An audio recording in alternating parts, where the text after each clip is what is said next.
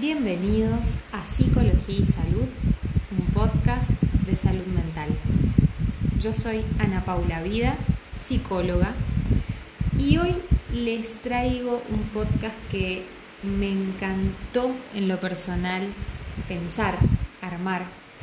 Y a la hora de armarlo pensaba en, las charlas que tenemos en las sesiones con distintos pacientes y en un tema que se da en absolutamente todas las sesiones, que tiene que ver con los vínculos, ¿sí? Los vínculos heredados, pero también los vínculos elegidos. Ya vamos a, a profundizar en esta idea. ¿Por qué? ¿Por qué esta idea? ¿Por qué este podcast? Porque yo creo que nosotros somos en relación a los vínculos. ¿Sí? Nuestro ser se constituye en relación a los vínculos que tenemos. Algunos ya vienen dados, como por ejemplo la familia, y hay otros vínculos que los podemos elegir. Y esos vínculos también nos redefinen a nosotros. A la hora de pensar en un vínculo, me es inevitable la idea de, de imaginármelo como una especie de puente un puente que se debe o se tiene que sostener de ambos lados para que funcione, ¿sí? donde tiene que existir cierta reciprocidad para que, para que vaya bien, para que sea sano. Y, y también puedo pensarlo con la idea de que son puentes que nos invitan a descubrirnos y también a replantearnos. ¿sí? Por ejemplo, Pensémonos en algún vínculo, cualquiera, el que se te venga a la mente, con alguna amiga, algún familiar, con tu pareja. ¿Cómo te sentís en ese vínculo? ¿Te sentís cómoda, incómoda, enojado, angustiado, en paz? Justamente de esto hablo cuando digo que somos en relación a los vínculos. Y está buenísimo poder tomar conciencia de los vínculos que tengo para poder autoconocerme y también para replantearme qué tipo de vínculos tengo, cómo me relaciono, qué me genera mi pareja, qué me genera mi mejor amiga, mi mejor amigo, qué me genera aquel compañero del trabajo, qué me genera aquella tía cuando opina de algún aspecto de mi vida o de alguna decisión. ¿Por qué me siento incómoda, por ejemplo, con el comentario de mi mamá respecto a cómo materno? ¿O por qué me siento enojada cuando una compañera del trabajo me dice X cosa? ¿Por qué me siento angustiada cuando mi pareja me habla de tal otra? Tomar conciencia de los vínculos nos permite autoconocernos en profundidad, como les decía recién. Hay vínculos que son heredados eh, diría que esto tiene que ver meramente con, con la familia, pero también hay otros vínculos que son elegidos. Cada uno de los vínculos que forman parte de nuestra vida son puentes, generan un movimiento en nosotros y esto es inevitable. Pero también está buena la idea de pensar que cada vínculo es una oportunidad para poder descubrir nuestra propia naturaleza. Y cuando hablo de descubrir nuestra propia naturaleza me refiero a quiénes somos, ¿Qué me pasa con este vínculo? ¿Qué tengo que trabajar en mí? ¿Qué tengo que sanar? Bueno, también hay algo que, con este tema, ¿no? De esto de, poder reinventarnos, de poder cuestionarnos, se me viene a la cabeza un montón de cuestiones. Por ejemplo, eh, muchas charlas con amigas, ¿no? Donde muchas veces he pensado cuando me han dado alguna evolución que quizás no, no me convencía del todo o me generaba un poco de malestar. Está buenísimo el ejercicio de, llegar a casa y plantearte por qué me molestó o por qué me generó incomodidad esto que me dijo fulanita. ¿Por qué me empezó a doler la cabeza después de esta charla? Está buenísimo empezar a mirar la vida desde este lugar, diría una paciente con ojos de turista, con ojos de turista que tiene ganas de explorar esos, podemos decir, esos vínculos eh, y, esto inevitable que tiene que ver con lo vincular, ¿no? Este ejercicio que yo les decía recién que, que he empezado a hacer me ha ayudado un montón, me ha ayudado muchísimo y se lo sugiero mucho a ustedes también, que al ir a una juntada con amigos, al salir a cenar con la pareja, al volver del trabajo, si sienten alguna emoción que les genere ahí un ruidito, ¿no? Como algo de incomodidad, se pregunten, ¿qué me pasa con esto? ¿Qué me pasa con este tema que Pepito me trajo hoy en el trabajo? ¿O qué me pasa con esta amiga que me habla de mi relación de pareja o que me habla de mis vínculos a nivel, no sé, social, familiares? ¿Qué me pasa con esto? Por supuesto que hay vínculos que, que empiezan, hay otros vínculos que terminan, pero absolutamente todos los vínculos nos dejan algo.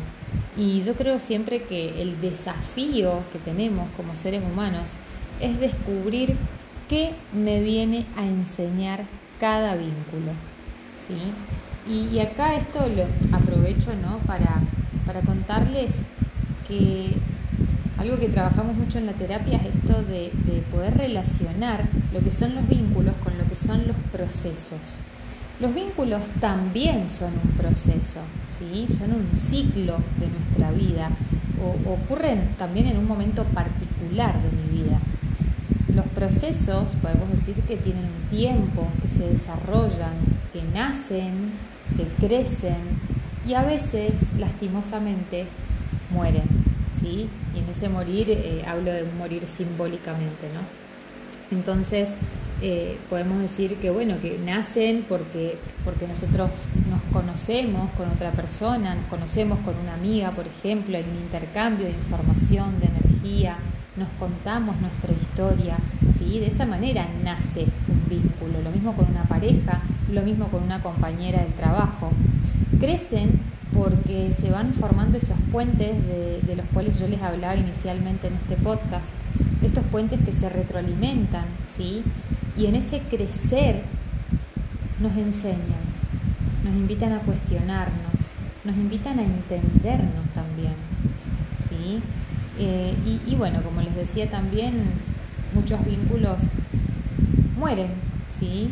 Y, claro que duele esa muerte simbólica, ¿no? Porque, porque genera un montón de movimiento emocional, genera vacíos, pero paralelamente cuando un vínculo muere, también abre espacios a otras cosas. Y qué importante que es estar abiertos a esos nuevos espacios, a esas nuevas cosas, a esos nuevos procesos, ¿no?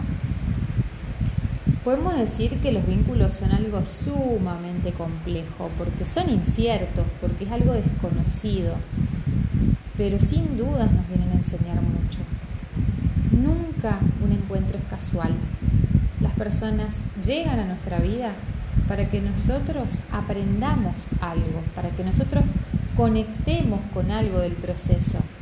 Podemos pensarlo como un momento de reconexión, de cuestionar nuestros modos de ver el mundo, nuestros lentes bajo los cuales nosotros vemos el mundo.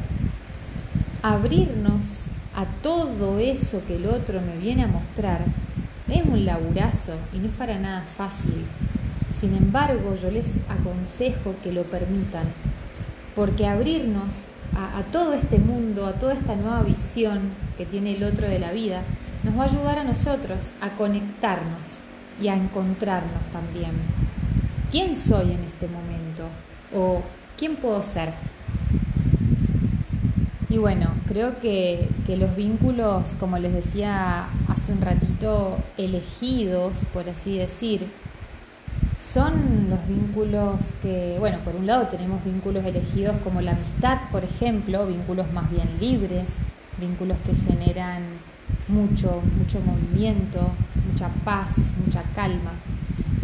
Pero también tenemos vínculos elegidos que tienen que ver con la pareja, y ahí se complica un poquito más todo, pero vamos a, adentrarnos en este tema también que me, pareció apasionante. Podemos decir que los vínculos hablan mucho de nosotros mismos, son elecciones que hacemos. Entonces cada una de las personas que elegimos nos viene a enseñar algo, nos viene a traer algo. Nuevamente digo que, no nos cruzamos a nadie por casualidad, ¿sí? Cuando pensamos en el vínculo amistad, todo parece como más fluido, más libre, ¿no? Uno elige a sus amistades, eh, salimos, nos divertimos, tenemos charlas profundas, nos mensajeamos, estamos presentes en la vida de nuestros amigos. Y por lo general todo, todo es ameno, ¿no? En los vínculos de la amistad.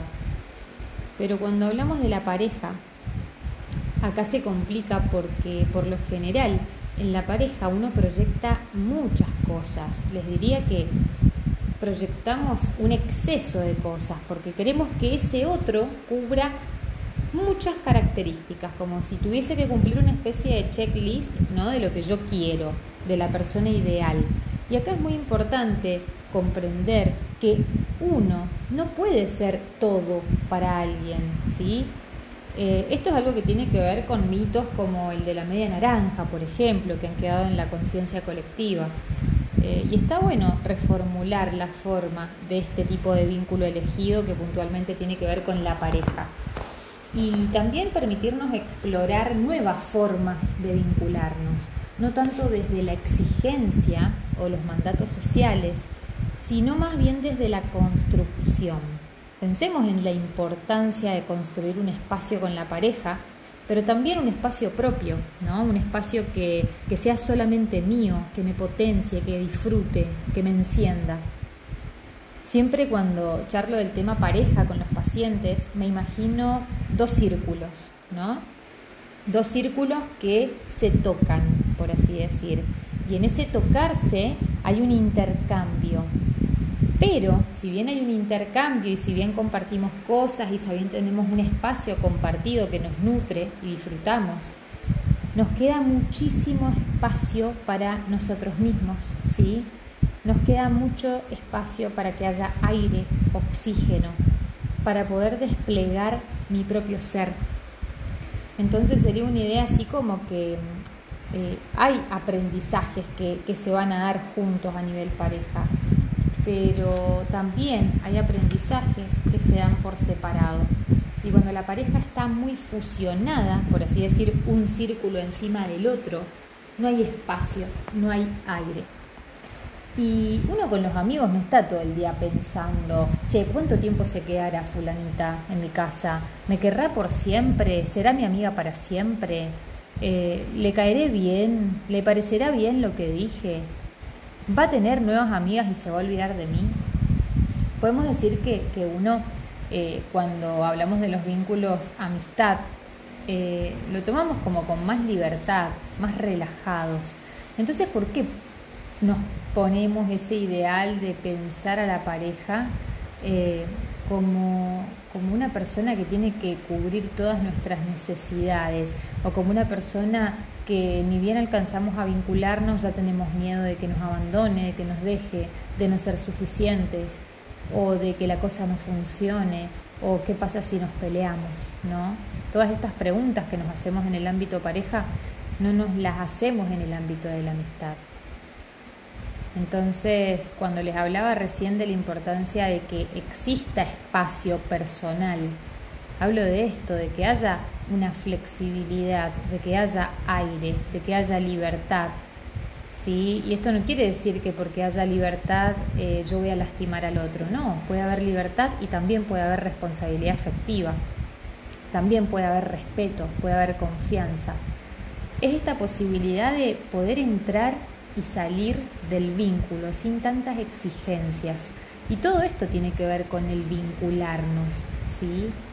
Entonces, en tu espacio de pareja, ¿qué de todo esto encontrás? ¿Encontrás espacio? ¿Encontrás libertad? ¿Encontrás responsabilidad afectiva, cuidado, respeto, confianza?